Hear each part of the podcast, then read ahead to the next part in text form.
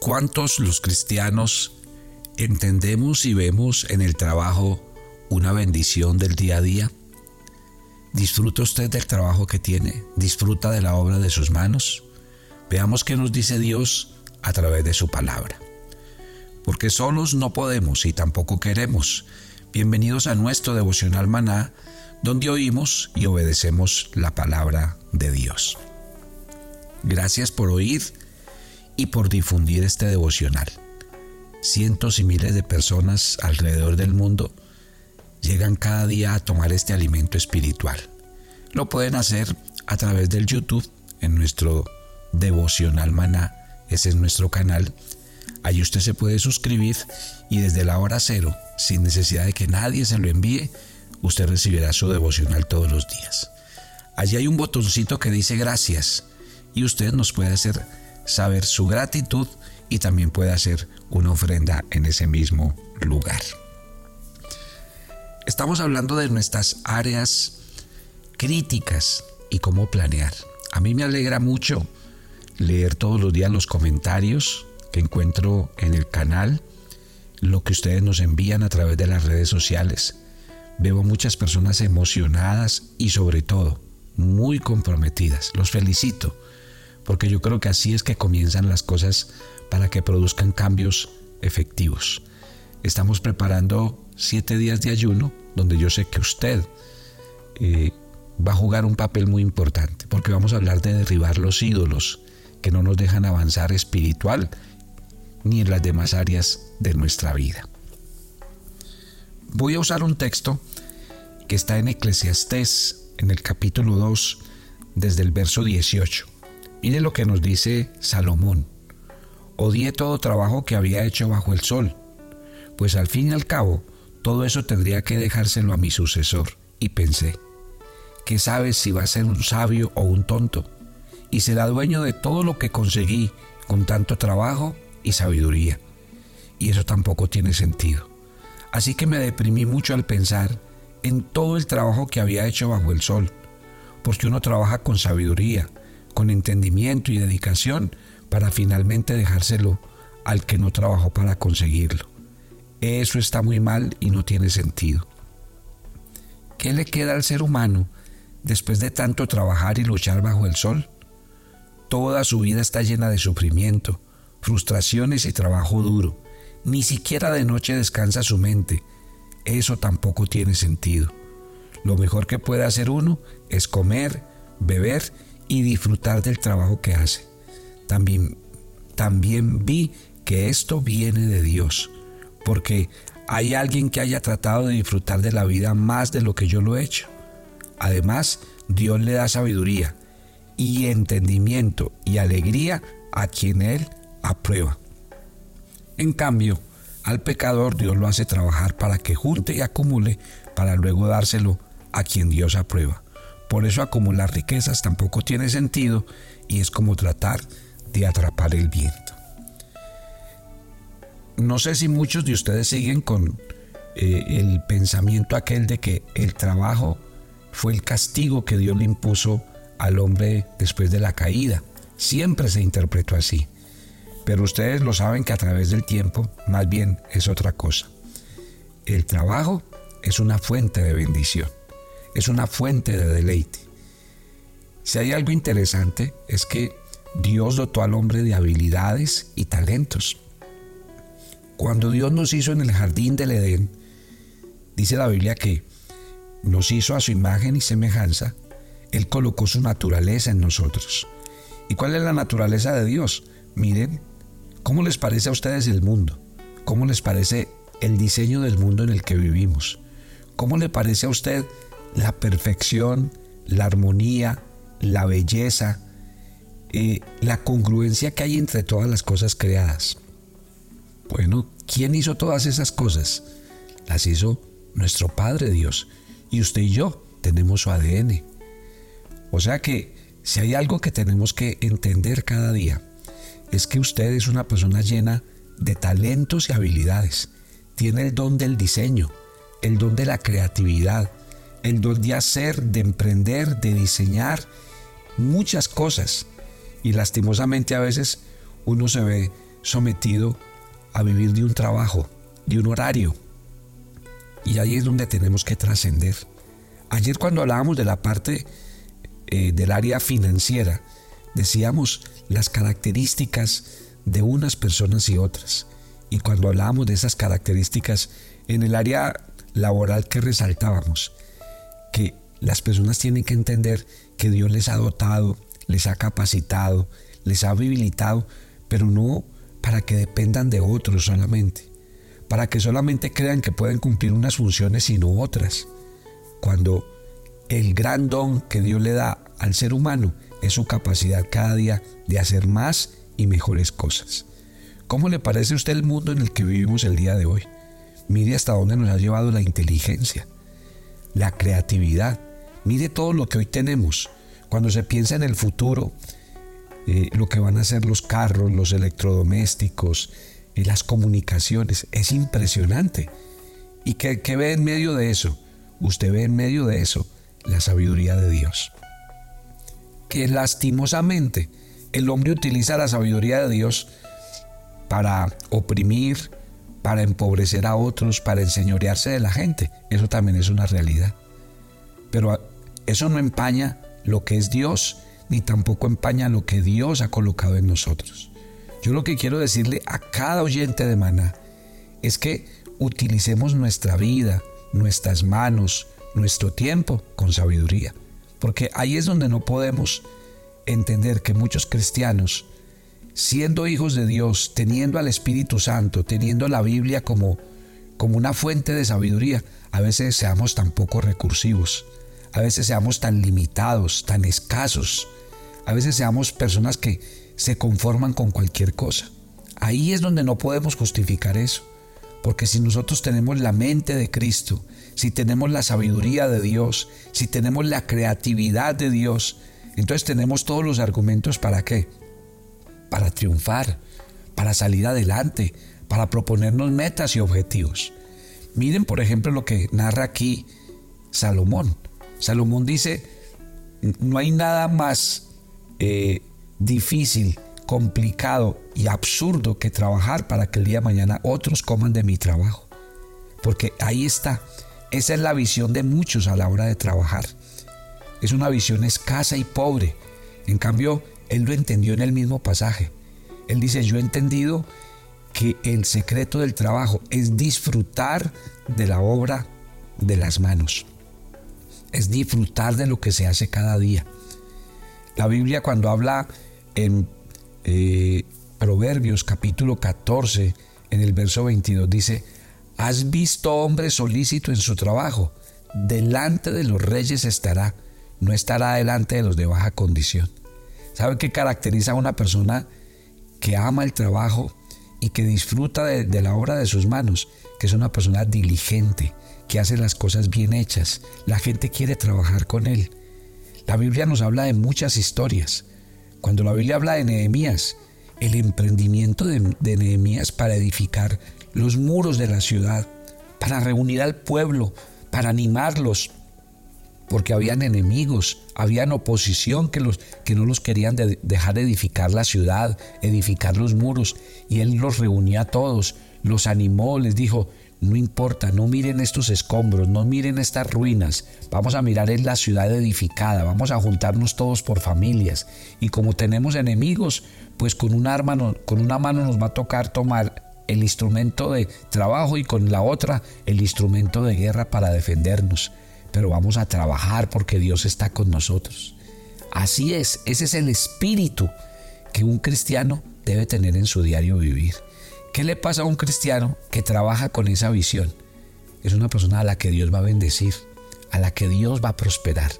Nos tenemos que salir de ese modelo de creer que trabajar es solamente cumplir un horario.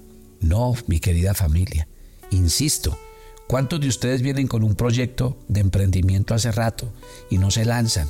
Ayer hablábamos en nuestro devocional de que existen los hombres de fe y los hombres de poca fe. ¿Quién es usted? Desarrolle su fe no solamente para creer en Dios y en su palabra, desarrolle su fe para colocar en el altar de Dios esos planes y proyectos que usted tiene con respecto a un emprendimiento, a salir adelante, a obtener mejores ingresos para usted y para su familia. Eso es lo que hay que pensar en el área laboral. Y cuando una persona trabaja con diligencia, trabaja con disciplina, trabaja con sabiduría, gloria a Dios, esta persona siempre progresará. Porque es que trabajar con las personas diligentes, Proverbios habla mucho de la persona diligente y dice que el que es diligente siempre progresa y siempre prospera. En cambio está la otra parte, el alma perezosa, el que, el que es apocado de ánimo. La Biblia dice que esa persona pasará hambre, tendrá dificultades. ¿Por qué? Porque no es diligente, porque no trabaja con amor, con sacrificio, con entrega, con sabiduría. A veces no se trata de trabajar mucho. Por ejemplo, ¿por qué el Salmo 127 dice en el versículo 1, si el Señor no edifica la casa, en vano trabajan los que la edifican? Porque hay que contar cada día con la bendición de Dios. Proverbios capítulo 10, verso 22 dice, la bendición del Señor es la que enriquece y no añade tristeza con ella. O sea, hay algo que hay que añadirle al trabajo diariamente. No se vaya a trabajar día a día sin pedirle a Dios su bendición y su presencia. Porque cuando usted tiene la bendición y la presencia de Dios, su trabajo sale mejor, su trabajo brilla, su trabajo sobresale y sobre todo usted será feliz.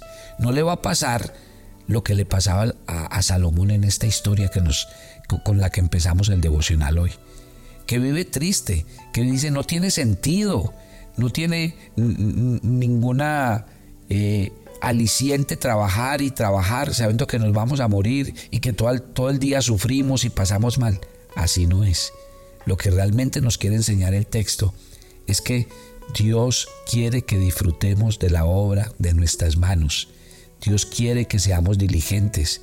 Dios quiere que usemos más nuestros dones y talentos. Dios quiere que le creamos y vivamos por fe. Lo que usted va a escribir en su proyecto de vida entonces, a la luz de los versículos que le he dado, usted va a tomar esos versículos y en esta área laboral usted le va a pedir al Señor, Señor, ¿qué voy a hacer en estos proyectos de emprendimiento? Esto es lo que yo quiero hacer este es mi anhelo, este es mi sueño, esto es algo en lo que yo sé, lo que me apasiona, yo quisiera desarrollar esto. ¿Y qué necesito? Necesito los medios, los recursos. Les estaba hablando de Nehemías. A Nehemías en el capítulo 1 del libro le dieron una mala noticia. Vinieron y le dijeron que Jerusalén estaba destruida. Bueno, Nehemías nos enseña algo que yo quiero que hagan en esta área laboral. La Biblia dice que lo primero que hizo Nehemías fue orar orar. Y ahí nos habla de tiempos, porque nos hablan del mes de Quisleo y el mes de Nisan. O sea que dice la Biblia que él duró como un periodo de cuatro meses orando. ¿Qué oró? Señor, ¿qué puedo hacer yo, un simple ciudadano, para reconstruir una ciudad? Yo no puedo, pero empezó a orar. Yo no puedo, pero hay otros que sí pueden. Yo no tengo, pero hay otros que sí tienen. Yo no tengo los recursos, pero tú sí tienes gente que tiene los recursos. Yo soy apenas uno, pero ahí hay mucha gente.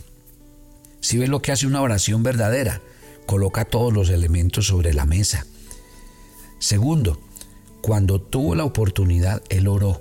Ojo pues, entonces, usted en su plan laboral va a decir, voy a orar específicamente y durante el tiempo que sea necesario para que Dios me, me dé luz en el proyecto que tengo. Segundo, mire lo que dice Nehemías 1.11. Nehemías después de que oró tanto tiempo, entendió que Dios iba a usar a su rey, al que él le servía, para que le diera los medios y los recursos que él necesitaba. Y dice en el versículo 11, Señor, yo te pido que ahora tu siervo halle gracia delante de los ojos del rey y que me des gracia y sabiduría para hablar con él. Concédeme éxito en lo que voy a hablar con él. él lo colocó en el altar de Dios. Le pidió sabiduría a Dios le pidió gracia delante del rey y le dijo, concédeme éxito cuando yo hable con él. Pase al capítulo 2. Dice que un día Nehemías llegó a la presencia del rey, pero él había amanecido triste. Y el rey le preguntó por qué estaba así. Y esa fue la oportunidad. Él dijo, este es el momento. Y le contó. Y el rey le dijo, ¿qué pides? ¿Sabe qué pasó en ese momento? Nehemías no se puso a divagar. No, pues es que la ciudad está así, pero la verdad, rey, yo no sé. Yo no sé qué necesitamos porque eso imagine cómo estará destruido. Quién sabe cuánto tiempo nos vamos a gastar. No, eso no pasó. Cuando el rey le dijo a Nehemías qué pides, Nehemías le dijo exactamente. Le dijo el tiempo que se demoraría, los recursos que necesitaba. ¿Y sabe qué termina diciendo el versículo? Que el rey le concedió lo que pidió después de que él le señaló el tiempo y lo que iba a hacer. ¡Qué belleza! Yo le pregunto algo esta mañana. Si Dios viniera hoy, mientras usted hace este devocional, y le preguntara, ¿qué es lo que tú necesitas para ese proyecto? Usted le podría decir al Señor, con lujo de detalles. Si ve por qué es tan importante planear, si ve por qué es tan importante organizar las cosas. Pero ¿qué se necesita? Se necesita, mi querido Hijo de Dios, mucha pasión. Se necesita mucha fuerza interior, porque empezar no es fácil, porque sacar adelante un proyecto requiere tiempo, disciplina, requiere mucha mayordomía, requiere conocimiento, y todo eso puede ser que usted no lo tenga, pero lo, lo adquiere y Dios está dispuesto a dárselo. Así que yo los motivo, los desafío esta mañana en este proyecto, en esta área, coloque ese proyecto en el altar de Dios y déjeme orar por usted, para que Dios le abra las puertas y para que Dios se glorifique y para que Dios haga grandes cosas. Eso sí le pido. Cuando esos proyectos se pongan a, a rodar y sean una verdad, glorifique a Dios con sus finanzas. Después no se vaya a poner de necio, que porque ya Dios le dio alguna cosa, entonces ya sentirse que, cogió el, el mundo con sus dos manos. No, Señor. Glorifique a Dios y que siempre los recursos que Dios le da sean una oportunidad de darle gracias, porque Él es quien lo bendice y le abre puertas cada día. Padre, gracias por cada oyente de maná. Oro por ellos, porque yo sé que ellos tienen grandes anhelos y tú quieres sacarlos de esa vida de estancamiento y de limitación que a veces viven, de recursos tan escasos. Gracias por dotarnos de inteligencia, sabiduría, habilidad, creatividad, porque todo eso lo heredamos de ti como gran Padre. Gracias por hacernos disciplinados, fuertes, decididos y entregados para desarrollar nuestros proyectos de vida. Permítenos aprender lo que tengamos que aprender para cada día sacar adelante nuestras vidas. Oro por cada uno de ustedes y le pido al Señor que sus proyectos cada día se vuelvan una realidad en su mano y que Dios le dé los medios, los recursos, los equipos, las personas que usted necesita para que eso se vuelva una realidad. Nos encomendamos a ti, pedimos tu bendición en la autoridad y en el nombre de Cristo Jesús. Y les quiero contar una cosa. En el mes de mayo va a haber un encuentro mundial de toda la familia Maná en el mundo aquí en Colombia, en la ciudad de Armenia Vamos a empezar el 29 de mayo, que eso es un viernes, y vamos a ir hasta el día, hasta el domingo, hasta el lunes festivo. Vamos a estar reunidos. Imagínense qué bendición. Y usted está cordialmente invitado. Van a venir conferencistas internacionales. Va a ser un evento por ministerios. ¿Qué quiere decir? Los niños que vengan van a tener su propio evento, los jóvenes su propio evento, las mujeres, los varones. Todo va a ser algo espectacular pero el cupo es limitado. Así que si usted está interesado, háganos saber. Nosotros le enviamos el link, usted lo puede ir pagando eh, de aquí hasta que venga el, evento. Pero ya saben, preparados para que nos veamos en nuestra cumbre mundial 2024 en la ciudad de Armenia, Colombia, donde se reunirá toda la familia Maná en el mundo. Y yo los espero mañana. Bendiciones para todos.